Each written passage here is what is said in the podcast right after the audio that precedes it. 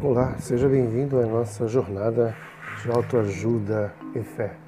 Estamos abordando as feridas da fase infantil ou trauma de infância. Hoje, esse, essa temática sobre trauma e infância, irei fazer algumas considerações sobre a vivência de situações potencialmente traumatizadas ou traumáticas.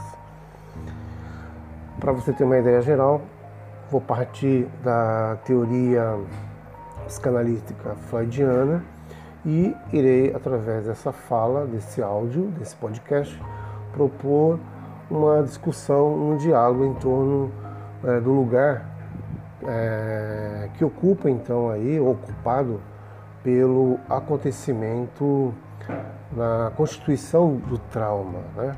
Então aquilo que é, é principalmente falando ponto de interesse que nós temos que é, prestar atenção que há ali, um, que consiste aquilo que faz pensar, as consequências da vivência e ainda sim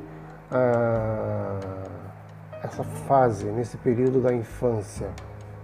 Então, de certa modo, é, iremos trabalhar alguns fatos e acontecimentos considerados traumáticos então sabemos que é, há então aí essa proposta, né, com o seguinte termo, né, para o nosso foco narrativo, discursivo dessa minha fala. Então eu quero propor então esse termo de situação potencialmente traumática para nomear o acontecimento que é, está presente é, na constituição do trauma e em oposição ao termo situação traumática, irei então levantar um ponto de vista metapsicológico da teoria freudiana, que é um trabalho é, onde se propõe o uso de termos de desamparo primário e desamparo secundário.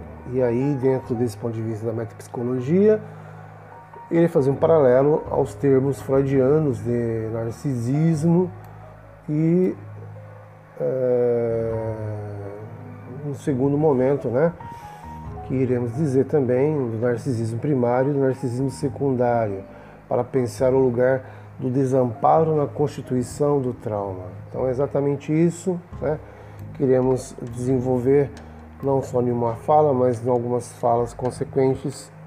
Então iremos falar sobre isso. Então aquilo que o trauma sempre ocupou é um lugar de destaque na teoria psicanalítica que nós chamamos de é, lugar de destaque na metapsicologia freudiana. Então, de forma gradativa, há então as dimensões dinâmica, tópica e econômica do psiquismo que foram sendo incorporadas às discussões sobre essa questão do trauma. Então, aí um movimento de compreensão a posteriori, Freud, nas suas pesquisas, né, ele vai então é, elaborar né, um complexo corpo teórico sobre as consequências do encontro do sujeito com situações traumáticas no período da infância, é, especificamente essa fase da infância onde a filha dele e Melanie Carr é, desenvolveram a sua metapsicanálise, né? A sua metapsicologia, a sua metapsicanálise relacionada à fase da infância. Então, essa construção freudiana aconteceu, de certa forma, sobretudo a partir de uma fala de paciente adulto dele, né? no desenvolvimento de seus sintomas neuropsicoemocionais. E no encontro, ali, fazendo as análises com o paciente, ele foi percebendo as lembranças, as fantasias que vinham florescendo a sua mente, o seu pensamento flutuante e onírico e os acontecimentos referentes àquela fase específica da infância. Né? E um determinado encontro que nós chamamos na filosofia de a posteriori, né? após esses experimentos, essas análises, o adulto se deparou com fragmentos de lembranças de cenas, né? imagens, e situações vivenciadas que foi se atribuindo a essas imagens significados e realizando ali um trabalho de reconstrução. onde esses efeitos, né, os efeitos dessas vivências é, na fase da infância são compreendidos é, posteriormente né, no que nós chamamos no depois do seu acontecer. Então, sabemos por um outro lado que a, a psicanálise né, tem que considerar o trauma é, de maneira mais ampla e complexa, sendo entendido então como um processo inerente à constituição psíquica, né?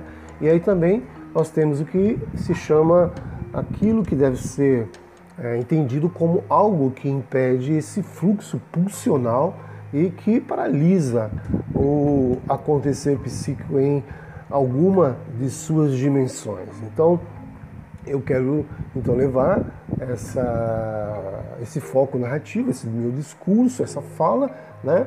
E num outro, é, no segundo é, sentido, temos que então apresentar e problematizá-lo, tá bom?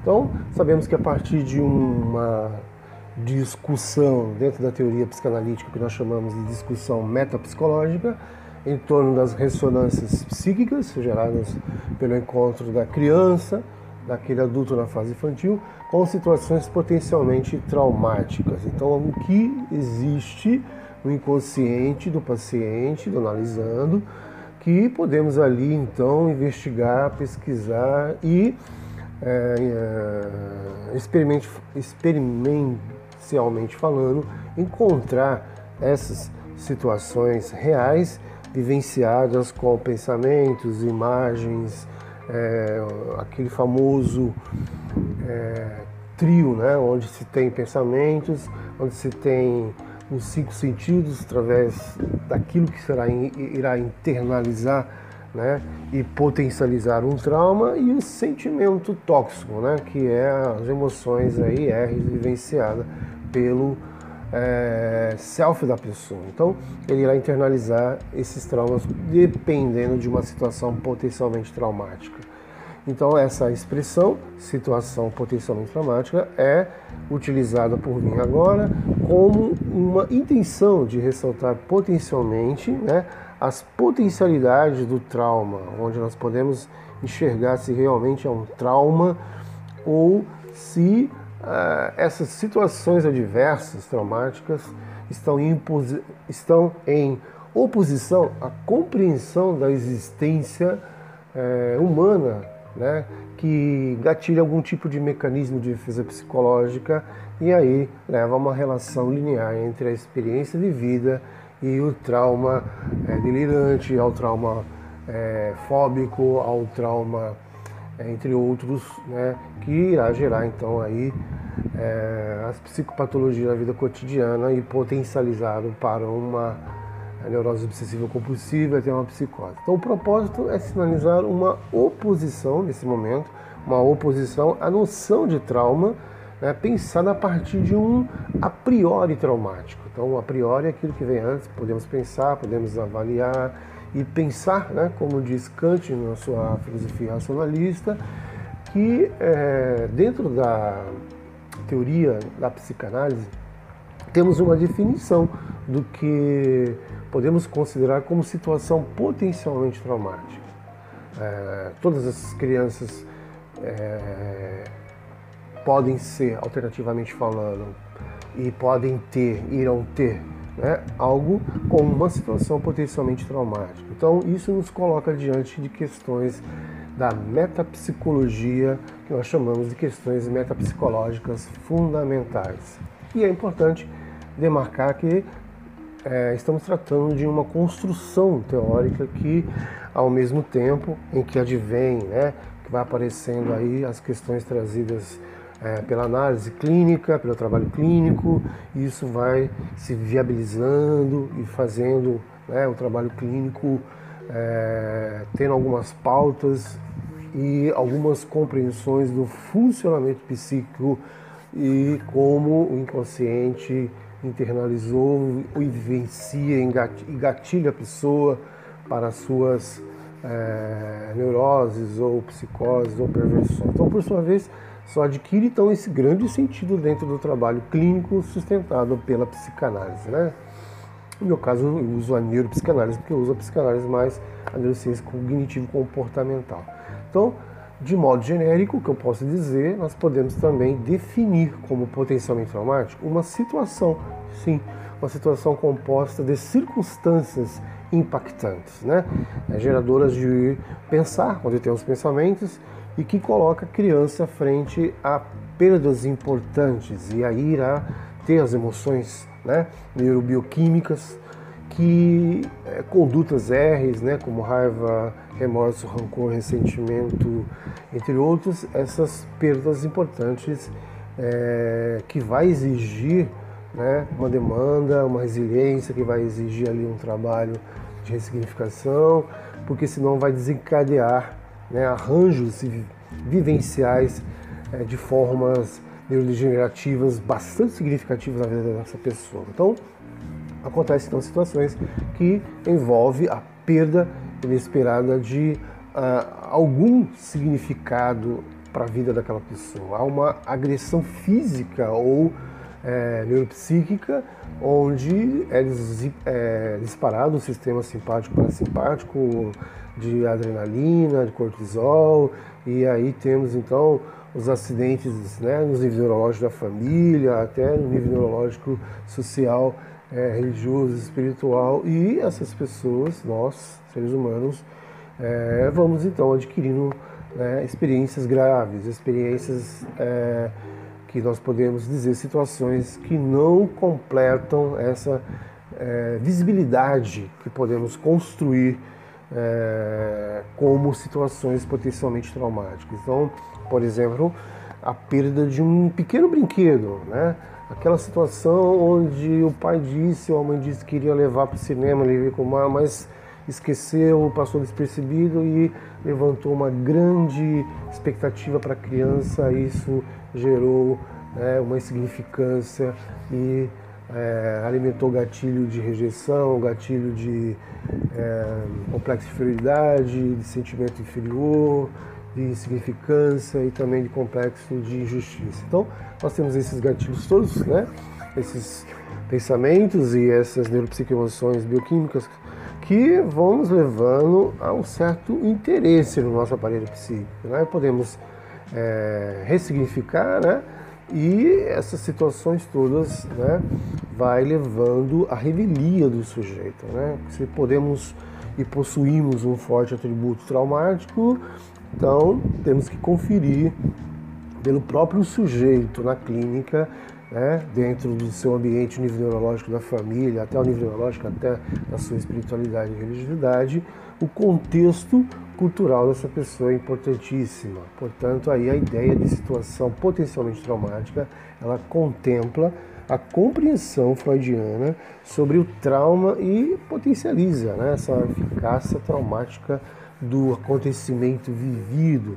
Então nós temos o que o trauma diz de pensamento, que nós temos aí que o trauma diz de sentimento e nós temos aquilo que o trauma diz que é né, é, uma conduta sentimental.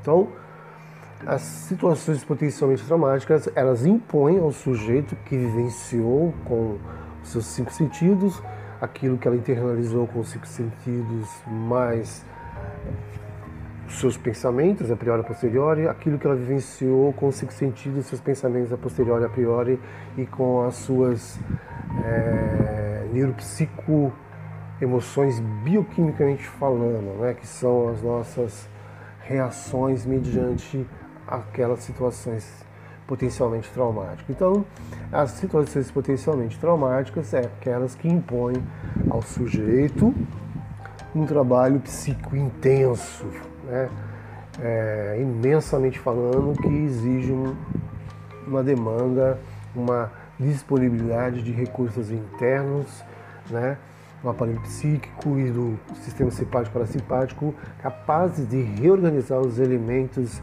integrantes do eu e a relação do eu com o mundo externo. Esse é o trabalho do psicanalista. Então, nesse sentido, podemos nos perguntar se na primeira infância, né, no tempo por excelência da construção neuropsíquica, né, dos neurotransmissores do cérebro e do corpo, é, se essas situações teriam maiores chances de se tornarem traumáticas e se há uma situação considerável que nos leva às defesas psíquicas para um enfrentamento ainda que não se encontra plenamente constituídas, deixando o sujeito daquela criança a mercê de demandas pulsionais e das circunstâncias ambientais. Então, é, antes de ir para a primeira construção sobre o trauma da obra freudiana, queria dar uma visão geral daquilo que é, eu disse que queria apresentar a partir da teoria freudiana, né? Isto como uma fala é, discursiva em torno do lugar que ocupa, né? Que é ocupado pelo acontecimento da constituição do trauma na fase infantil. Então, levantando esse interesse, levantando essa capacidade de pensar nas consequências da vivência, né, ainda na fase da infância, nós sabemos que há acontecimentos considerados traumáticos. Então aí eu quis propor né, esse termo, situações potencialmente traumáticas, porque todos nós passamos vivenciamos, uns superam, um consegue utilizar para benefícios para seu crescimento e outros não conseguem e vai gerando então gatilhos que constituem futuros novos traumas e não tem uma reposição neuropsicossocial e vai gerando neurodegenerações e essa situação traumática necessita ser tocada do ponto de vista da metapsicologia freudiana ou da metapsicologia dos outros teóricos da psicanálise, juntamente com a neurociência cognitivo-comportamental e analisar os desamparos primários né, e secundários dessa pessoa na fase adulta ou dessa criança ou desse adolescente, pré-adolescente, nas suas respectivas fases. E que nós sabemos aquilo que Freud vai dizer, né, qual é o prazer narcísico primário e secundário que está ali é, no lugar do desamparo na constituição do trauma dessa pessoa. Então é isso, né? Seja bem-vindo a essa nossa jornada de autoajuda e fé, né? É, compartilhe com os seus entes queridos, compartilhe com todos aqueles que você deseja trabalhar também, faça sua autoanálise utilizando esse áudio, né?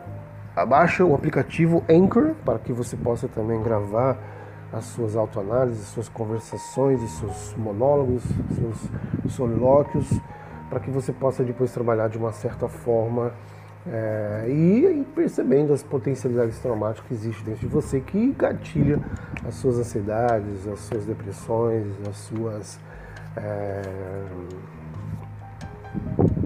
fabulações, os seus delírios, né, onde o gatilho aí dos cinco traumas da vida infantil são é, de forma vivenciadas como situações potencialmente traumáticas. Então, o aplicativo Anchor, faça bom uso desse aplicativo para você ouvir né, um, tudo aquilo que a plataforma Anchor te oferece, faça com que esse aplicativo Anchor possa ser muito benéfico na sua vida, para a sua autoformação, a sua autocapacitação, a sua autorresiliência e a sua autoanálise para que você possa se, ir se conhecendo melhor e despotencializando esses gatilhos traumáticos vivenciados na sua infância.